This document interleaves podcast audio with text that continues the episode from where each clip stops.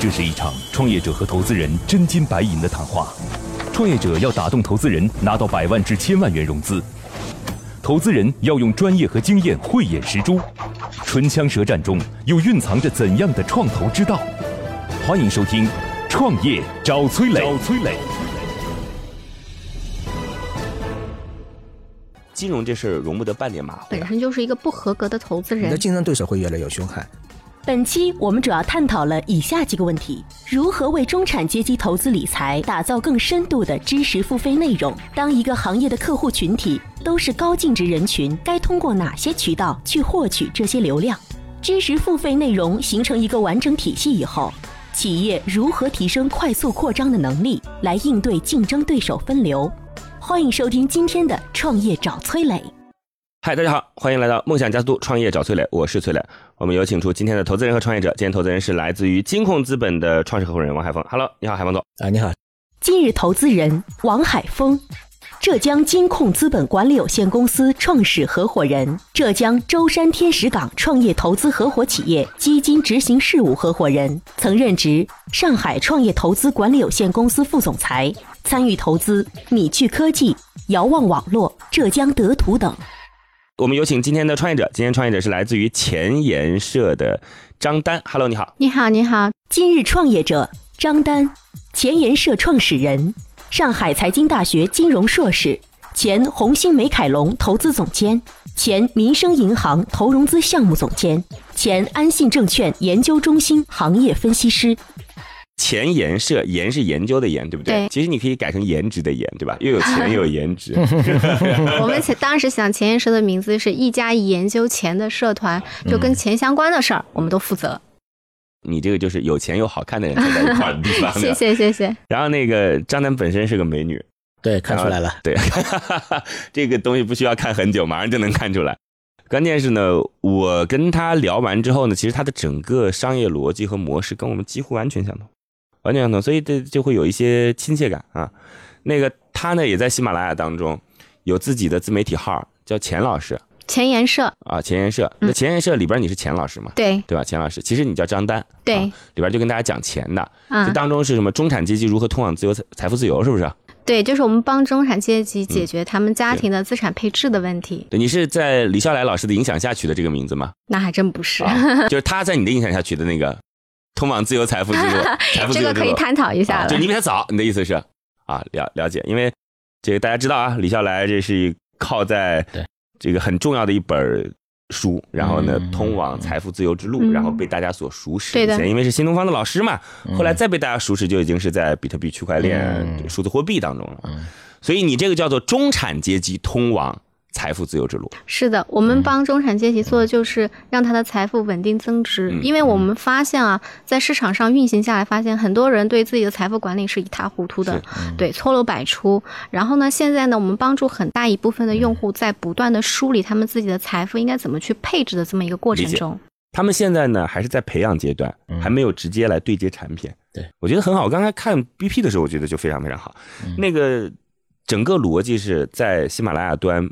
播节目，当然这是音频领域当中最重要的平台了，没有之一。因为知识类的，你要么就进入到得到这样的一个就是小帮会当中去，对，你要么就进入到喜马拉雅这个是的平台当中，对的。其他类似于像蜻蜓、荔枝等等，跟知识付费没什么太大关系，就他们会是偏娱乐、休闲、情感的多一些，对的。所以知识付费就在这儿，要么有混沌。那因为混沌和得到，它都属于是自己的产品了，就相当于你要跟他签，你要独家等等这些。就喜马拉雅相对来讲是个开放性的平台，就所以大家说我在全部的音频平台，其实本质上也就喜马拉雅，嗯，就跟以前我在所有的电商平台，当然现在所有电商平台不能说只有阿里了，是吧？那不管是拼多多还是其他的，有各种垂直类的都可以。但是在音频市场大概就是这格局啊，他在那个喜马拉雅当中卖了大概有八万份嗯嗯嗯，八万份八万的付费用户啊，对。这很不得了，嗯，非常非常的不容易，因为这种用户，我认为可能你要十十里挑一吧，起码我不说百里挑一，就十里挑一挑出来的。然后呢，用户会被他导到自己的公众号，或者导到自己的社群，社群就是基于微信端的社群，所以跟我们的逻辑整个完全完全相同。嗯嗯。然后呢，这些用户进来之后，可以听一些相对来说这个比较就是不需要付太多钱，比较便宜的内容啊。嗯，那那这些人进来了之后，如果你交更多的钱，我就给你更多的内容服务。所以他这现在三千块钱一年的，嗯，然后有四千个人交钱，嗯嗯，对，那这有一千多万是吧一？千多万，一千多万，嗯，一千多万。接下来，投资人和崔磊将对项目的细节展开提问。刀光剑影中涌动着怎样的商业智慧？短兵相接里蕴含着怎样的创业之道？投资人的发问，创业者能顺利接招吗？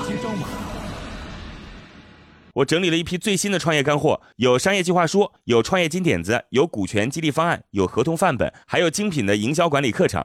这批资料里一定有你需要的。获取的方法很简单，现在马上下拉手机屏幕，在我的介绍资料里有我的个人微信号，长按复制添加我为好友。之后有机会的话，我会介绍一些对你创业有帮助的小伙伴，希望能够帮得到你。如何为中产阶级投资理财，打造更深度的知识付费内容？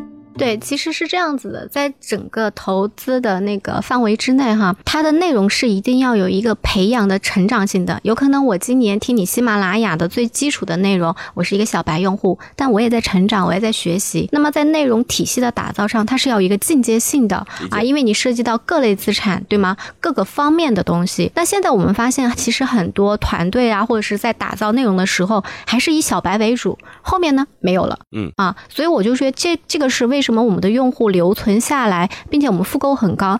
我们年费就像我们说的高端客单价三千多的，我们的那个复购率能两年下来能做到百分之七十到八十他是交年费还是交月费的？都有。有些时候是通过一个一个月续费的，一个一个季度续费的，也有一年一年续费的他可。能就给这三千、嗯就是四千个交三千块钱的人去提供一些内容服务，嗯，就告诉你说，哎，比特币该不该买啊？嗯都是思想的东西，在外面听不到的。嗯，是吧？这里可能说李笑来这个大忽悠，但我们也不知道他有没有说，是吧？就是切勿外传啊！这这对对对，大家愿意为这个付钱，嗯听了以后有安全感，嗯是吧？当然，他这个事儿呢也得为结果负责，所以他我估计不敢讲的太细。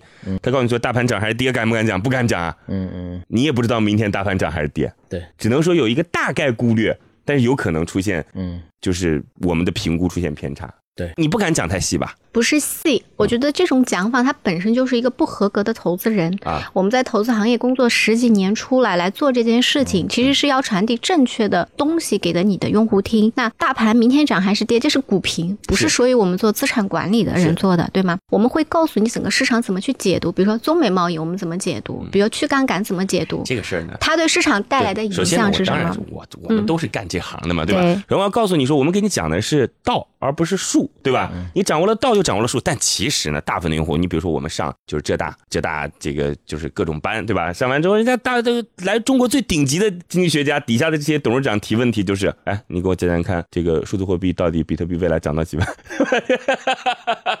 对，会有这种理解的误差，但是我认为是这样子的：首先你要懂道理，对吗？这是大方向。术是什么呢？术是在交易策略上面的啊，。行没问题，对没问，题。这是另外另另外一个一我们。大概搞清楚了啊，就前端是内容，吸引到社群，目前交钱是年费，对然后呢提供内容服务，对吧？所以两头内容，前面内容便宜，后边内容贵。对，便宜内容吸引流量，贵的内容来给公司提升收入，对吧？前面的内容也能赚不少钱啊！你八万用户，平均一百块钱，你自己分五十，那也四四百万，嗯。对吧？差不多四百万。这只是一个平台嘛？这这是相当于是在喜马拉雅给他分四百万，那很棒了，嗯。很棒了。嗯。这边呢一千多万，但是今年可能也就收了一半儿那差不多加一块一千多万吧，嗯。是差不多啊，差不多。一千多万的收入，十五个人的团队，一千多万几乎无成本，嗯，他们成本就是电费、人工，嗯，对吧？房租。是。然后还有他的化妆品和衣服，还有一些市场的费用还是有一些的吧，市场的现在几乎没有，因为现在就是名气做出来了，啊所以很多渠道方自动找对来。喜马拉雅跟他是本来就分成了，喜马拉雅嗯拿一半儿，他拿一半儿嘛，嗯就差不多这样的。喜马拉雅看到他的这个节目可能受欢迎了，他自然会把流量往他那边。对，它是这样的，就喜马拉雅它也是个就是类似于像今日头条的人工智能算法，嗯嗯嗯就是你的各种率 OK，、每个号都有自己的分数，对对对就分数高了，它就会给你的流量更多。那像付费类的栏目呢，最重要的就是付费的人多不多，其他都是扯，就是只有就是付费的人越多，他就给你越多的流量，嗯，嗯对，大概就是这意思，说明它付费率不错啊。对，我们在喜马拉雅在财经端一直是卖到前五，啊然后呢，我们有三季，我们的整个复购能做到百分之五十到六十，完客率都能做到百分之七十，确实是还我觉得他这个可能抓到了抓到了痛点，当一个行业的客户群体都是高净值人群，该通过哪些渠道去获取这些流量？我问你一个问题，问完之后呢，这事儿就全部交给海峰总了啊。嗯，好，没问题这题。项目投啊，这嗯项目不贵就投一点。就未来，但是跟他聊好说，未来你能不能给我们一些，咱们有哪些上面可以进行合作的啊？嗯嗯嗯我我这样讲啊，我说那就是你告诉我一个你自己别绕弯的认知，什么认知绕弯的嗯解答。好就你觉得数字货币涨不涨？就以比特币和以太坊为主吧。就未来你怎么看？别绕弯儿，别跟我讲道，因为啊道我肯定比你讲的 还要丰富，对吧？你就直接告诉我听听看。嗯，谨慎，我很我对货币数字很谨慎，嗯非常谨慎。所以说，我认为没有那么高风险的人不要去做那个数字货币，在现阶段，你一般不会这么讲，对不对？我一直这样讲。我我说你一般不会这么直接讲结果是吗？你会讲一些我一般就这样讲，这个就不是我们认为的结果是啊，明天比特币涨还是跌，这就是我们对整个数字货币的大方向的判断，那就是这样谨慎嘛，。就是不会涨，对吧？这个谨慎，你那是 你不可能涨还要谨慎嘛，对吧？嗯，对，反正就是是我们对整个数字货币近几年的一些看法吧。嗯，之前干什么的？你做从头投资走来，是这样子。我大学毕业以后，投资，我以后不要说自己做投资，对做做投资现在走在路上，十个有七个说自己是做投资的，你知道吗？海峰总以前做投资那是很少啊，对吧？他做投资的时候很早，结果他突然发现说，哎。怎么我的同行越来越多了，而且良莠不齐？这个搞 P to P 的也说自己做投资，是吧？然后那边做资金盘的也说自己做投资的，这个 对对对，现在这个真的是有很大的误差啊！我我来简单介绍一下，我大学毕业以后呢，就去到安信证券，然后做嗯投研，我们做二级市场投研，就大家看到的那些什么分析报告啊、新财富排名啊啊，就是我们的主业。这儿插一句啊，我一直做二级市场做投研的都是扯，因为为什么呢？因为我觉得啊，二级市场投研必须得先理解一级市场。就如果一级市场不理解，直接做二级市场的投研，我实在看了有很多投研，我都觉得，就像我这种不专业的人都觉得他很不专业。好，我只是就此事进行我不评价而已啊。解释一句的话，我觉得好吃亏啊！来来来来你 来解释你来不是的啊，是不是的。对一级市场、二级市场投资人，他的眼光是不一样的。咱们对项目的判断还是有一定的差异度。虽然都是做投资啊，所以我我帮二级市场的分析师证明啊，虽然说我现在已经不做了啊，我证明一句，确实非常棒的、优秀的分析师啊，真的是做价值投资的分析师，对估值的判断这些是非常成体系的。要不然你不会看到像高一资本、像景林资本那么棒的私募的产品存在啊。所以说，我觉得这个里面是市场大了，什么人都有对，但在这个里面，我们按照我们自己的投资框架来做啊，证明一下。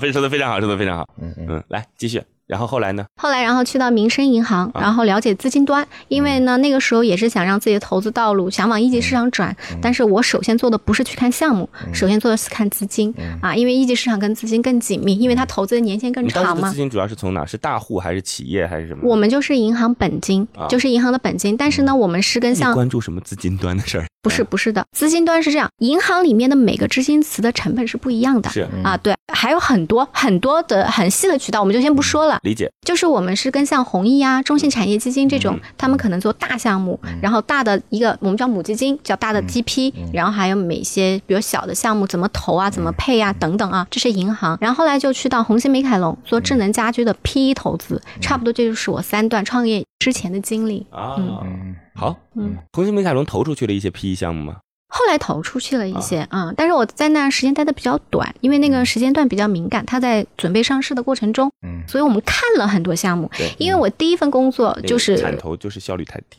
对，就效率太低，就很没意思。对，而且老板的这而且个态度啊，对这个对，老板基本决定了。那投资机构相对民主很多啊，因为这个钱也不是老板的钱，对，这个钱是 LP 的钱，是吧？有很多人公司当中这个募资说不定还是我募的呢，是吧？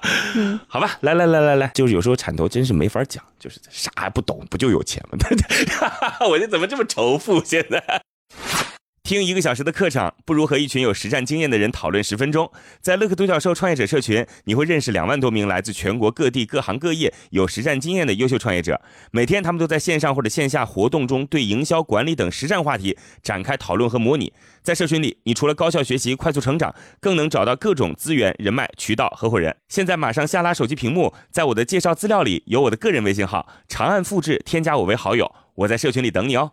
知识付费内容形成一个完整体系以后，企业如何提升快速扩张的能力，来应对竞争对手分流？行吧，那我们就时间交给海峰总，海峰总啊，是您的时间。今天很开心啊，能够跟个美女创业者在一起啊，是。也是做我们这个金融圈的，核心竞争力，所以这个很难问啊，双方的这个都理解对方在干嘛啊，所以这个你们靠眼神交流吧，靠眼神交流，那那那那那就结束了。那我是想，就是说从我投资的角度啊，我们因为做一级的，我们更多的看商业模式嘛。我觉得现在整个互联网，包括移动互联网技术成熟，其实大家都在关注一个流量的问题。实际上，只要我针对的是 C 端，我是做 To C 生意的，那一定是关注这个流量的获取、沉淀、转化这几个动作，跟原来的其实线下的也。没太大差异，嗯，线下原来开连锁店，我量进来，我靠我的产品复购，对吧？现在现在用互联网来说，就是怎么引流，一样，怎么转化，对吧？我跟你讲，本质上就是眼球效应，然后有效转化，干好活，就这三件事。这一端呢，我就讲这一端其实很成熟了。你包括我们投的几个，包括我们最近刚刚发公告的一家上市公司，准备并购我做一个数字营销的，他其实就是做做那个知识付费的，原来也是做游戏的嘛，后来就是我们遥望嘛。哦，遥望做知识付费，现在知识付费很狠的，它公众号，然后静雅学堂，然后知识付费的这个转化率很厉害，它这个微信的量导过来是非常厉害，因为微信本身量就很大，嗯，对吧？你喜马拉雅可能还差一个量级。是，所以我讲就是说，不管你是从文字也好，从视频也好，音频也好，那么抖音是视频嘛，这些都是。一个内容的一个展现方式不一样，然后你所处的这个专业度不一样，可能你是做财经类的，他们可能更多做一些女性啊，做一些教育啊，那么不同的行业其实都有相对固定的人群，通过你的内容吸引过来。那么这个过程当中，前面我就讲，本身是它能够产生通过知识付费的方式能够产生收益的啊。那么我们现阶段，我们那个前沿社也是在这个阶段去它的商业模式是往这边走。就目前主要是卖知识，对，卖知识嘛。是。那么而且这个知识就我就讲，你你的知识有梯度的，对吧？从浅显得到深。的，而且这个你的服务是跟进的，嗯，然后形成一个完整的一个知识体系以后，其实这一块就是你的一个一个核心的东西，对。那么这一块就是你作为产品，你就能去付费了，对。那么，当然这一块呢，仅仅是做这一块的话呢，其实你将来面临的对手也很多。因为第一个，我们在中国这个知识产权的保护啊，它是不那么严谨的。你前沿色好了以后，可能外面一个什么资资本颜色啊、资颜色啊，或者什么颜色都会起来。洗你的文内容。哎，洗洗或者现在已经有了，现在现在真是有，就是做知识付费的老师直接把我们的内容抄过去，连文字都不改。我们已经发现这个问题了，对，而且他还是知识付费老师，这一点我们确实觉得不是所以这个呢，就是说这个商业模式情况下呢，我觉得我会。关注两点，如果仅仅是这一端啊，我们先不考虑往后面走啊，不考虑往后面做，就这一端的话呢，就是第一个就是说，你这个体系成了以后呢，你这个快速扩张的能力，就前面我讲，因为你讲你之前是靠这个自然吸粉嘛，嗯，或者说那个平台给你的流量导入，因为本身你的付费的这个能力比别人高嘛，效率比别人高嘛，嗯，但不排除将来有竞争对手出来以后啊，会分你的流。嗯，就是你以前那个《天天向上》这节目做的很好，但是你后来也会出现什么“我爱记歌词”这样的节目啊。当当这个竞争对手出了以后呢，我们可能就后续就乏力了，这是一个，因为我们占的市场的先机，这是某种，这是这是一种一种概率啊，就是说，所以你之前是没有投入了以后，其实之后会会在渠道上去流量的获取上，你会有很大的投入。嗯，这个就是说我为什么讲这个呢？是因为我这边是非常有经验，我们投的项目已经发生过这种，就我们的那个遥望，他的打法，他原来是不做公众号的，嗯嗯嗯，他的打法就是什么呢？你比如说原来公众号啊，他那个客户的获取率啊，比如说一个粉丝的获取率可能是十块钱，他能够转化十五块，就是有效的用户啊，那么当中有五块钱的差价，是，他会做什么呢？我通过极度的方式，我能让那个用户的这个转化率啊，就是说付费达到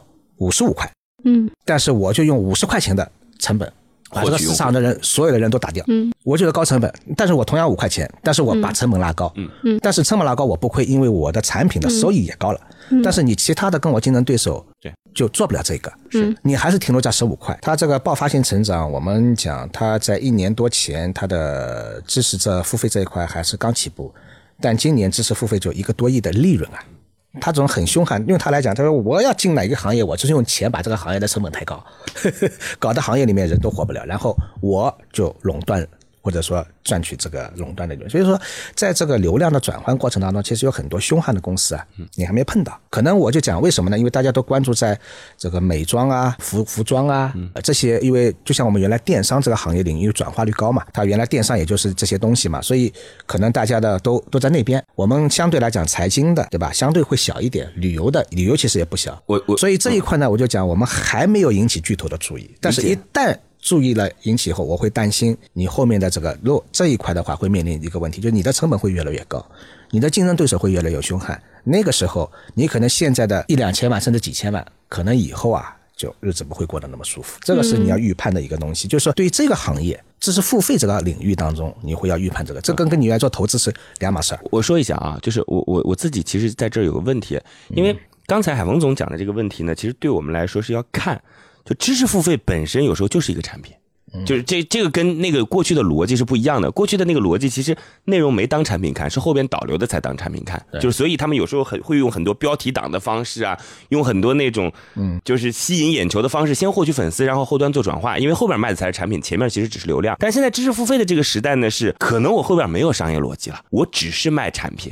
我只是卖那个知识付费的，就光是那个知识付费的东西，所以这个事儿呢，可能就刚才你提到的很凶悍的那个人就冲不进来。对，因为对他来讲，他冲的那个逻辑是把一批用户快速的获取到之后，然后去进行转化。但他们这就是你买我的产品，你不买就不是我的用户，你爱去他那儿去他那儿吧。大概这是我的认知啊，我不知道张张楠你怎么看啊？我觉得崔老师说说了一部分这个逻辑，就是为什么我们没有做免费？就很多人问过这个问，免费是很就对吧？就原来那个流量思维，嗯，因为我们要精准化的用户。就是它是跟你整个项目的 business model 是放在一起的，商业模式放在一起的。就是说，它一个东西它不能拆开看。我们就说知识付费好了，就知识付费整个行业它是兴起的一个行业。然后一六年十月份，喜马拉雅带领起来的，然后得到反正他们带领起来的。嗯，那个时候你会发现，就像那个王总说的一样，有好多好多人来做。包括我看到一个最离谱的是什么？那个项目他原来是做餐饮的，然后他完全不懂财经，但是因为看到知识付费火了，他 转过头来讲基金投资。但是你会发现，内容跟内容它本身是有区别的。很凶悍的人进来，并不代表你的内容对于用户来说是很有诉求的。是，它还是有门槛。嗯，它其实内容是一个看似没有门槛，但是它又是非常有门槛的一个。其实游戏行业虽然我不打游戏，但是你看好的主播为什么花一个亿去挖？那你说打游戏的人那么多，我随便谁都可以批量的吗？在投资这个领域就会门槛更高。就是说，我们从二级市场，就对于很多人来说，权益类资产是大家更愿意去了解的，因为流动性更。更好，它里面的门门道道，其实坦白说，就是我们都在做投资，包括很多一级市场的人，他也不一定懂啊。那更何况你外围的什么资那种什么媒体呀，做餐饮的、做媒体的，那不一样的啊。对，但我觉得这是一方面，还有另外一方面呢，就是表达。就是你得要有一个很基础的表达能力。对我非常同意崔老师这句话。为什么？就是我们的项目在今年市场上基本上是一周破万，就销量都是一周破万。就很多人就是今年嗯做的小有名气了，很多渠道方会来找我们拿节目，就会一直问我们你们的秘诀是什么。其实我觉得在内容上有一个很重要的叫翻译能力。你说像我这样的背景的人，其实有很多对吗？整个券商到处都是，但是你会发现不见得他们说的话 C 端用户听得懂，这是两个概念。那所以你会发现是。专业能力、时间点、商业模式、翻译能力。到最后，用户呈现喜不喜欢你这个 IP？那为什么那么多人喜欢吴晓波老师呢？还有很多人他不喜欢呢？它是一个综合性的东西，点点点看起来好像都没有什么，汇聚在一起，像崔老师那样创业找崔老师，不就是这个意思吗？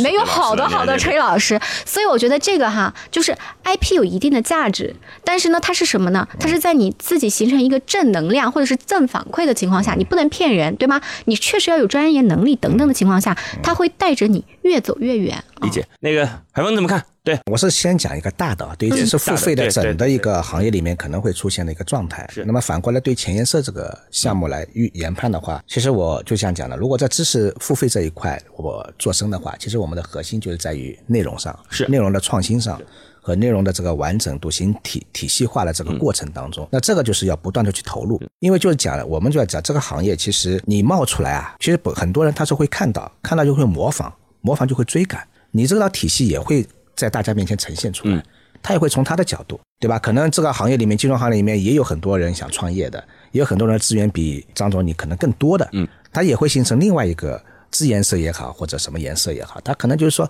就以后这样巨头会多。如果说这个过程当中，我的竞争对手还没起来之前，你没有去在市场上占一个很大的份额，很大的份，其实这个是跟我们现在有有悖论的，因为我们现在是精准嘛，嗯，我并没有讲一个规模大嘛。但是以后当然这个市场很大，中国人很多啊，但是就到一定程度以后，竞争对手出来以后，其实市场已经给切分掉了。你可能你的规模就是有个天花板在那边了。这个就是我讲，就是对于这一块以后的发展，我们的发展的力度在哪？因为做股权投资，它一定是看你未来的成长性，对吧？你的成长性。海峰总就担心的，你做成了一个小而美的东西，对，就是你有一万铁杆，然后这一万铁杆可能他自己的这个净值很高，都是属于手中起码有两百万以上的。对吧？一百万以上就属于我们的合格投资人，更何况两百万以上，愿意拿出来做权证式的，就是说冒着风险投资的，对。但是它依然不是一个大市场格局，对，对，它不是说今天我能影响一亿人。是是，对它这个里面是这样子的，就是在企业的发展阶段不一样，我们并不是说不要流量或者不做大，我们肯定不是做一个小而美，小而美公司我不做这个创业了，对吧？肯定是要做大的，只是在不同的时间点做不同的事儿。因为我们现在发现啊，知识付费平台可能刚刚崔老师说的是喜马拉雅。只是一个渠道，嗯啊，它有现在有很多知识付费平台，而那些平台上有非常精准的用户，而这一波红利呢没有被榨干，坦白说是没有被榨干的。就我们现在能看到的量级，因为为什么你会发现这一年多发展以来，知识付费就解决中产的焦虑嘛？各个行业去解决，投资理财是最有回报性的，因为这个很现实。我们经常说这叫现世报啊，所以你会发现，当这个市场慢慢冷度在呃热度在下来的时候，很多老师他就不做了。为什么做内容好累啊，对吗？要录啊，要写呀，但。你会发现他没有量，他慢慢就不做了。行业本身在洗牌的时候，对于像我们这种小有名气的 IP 就很有价值。你会发现所有的流量往上面集中。我我说两句啊，我说完之后，我们时间也差不多了。嗯，我想说什么呢？第一呢，是我们可以看到罗振宇的整个路径是这样的。他刚开始其实也在做一个自己的内容和 IP，对。后来他想做大，他必须要做一个平台。对，也就是包容很多他这样的 IP。对，其实就跟刚才海峰总讲的一样，说我们现在如果仅仅是这样的模式，它就会被局限住，是吧？如果这是一个啊，那另外一个方式呢，其实我也可以很清晰的透露出，对于很多上市公司来讲，其实是愿意收你那样小而美的个体的，对，因为他如果表现很很不错，对吧？未来能够达到一年有三四千万的收入，而且整个还成多元化的，我相信海峰总也会帮你运作，说有没有可能有上市公司对于这样的。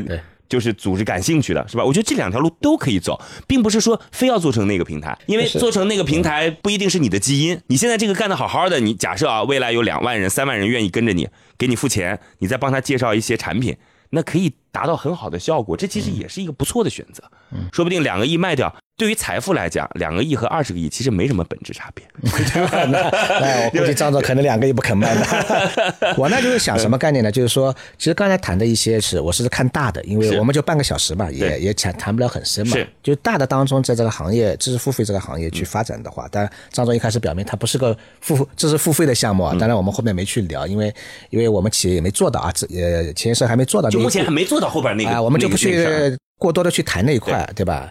我就讲，就目前这一块的话，你我只是提出有一些瓶颈在那边，就怎么去破局。如果能破得很顺利，那你当然是个很 OK 的项目了。是。对吧？但是也有可能会遇到这些问题。当然，当然，创业嘛，过程总是有波动的。其实，其实海峰总想说的就是，如果未来我们想拍脑袋，不用拍脑袋也能想嘛。对，这部分人群高净值，一定会把他们引导到产品上去嘛。前面你给我付钱，未来你还得买我的产品，这是最好的逻辑，是吧？甚至这个产品未来都不是别人的产品，是我的产品，那是最好最好的事儿了。对，是吧？那那担心的不就是这个吗？因为金融这事儿容不得半点马虎的。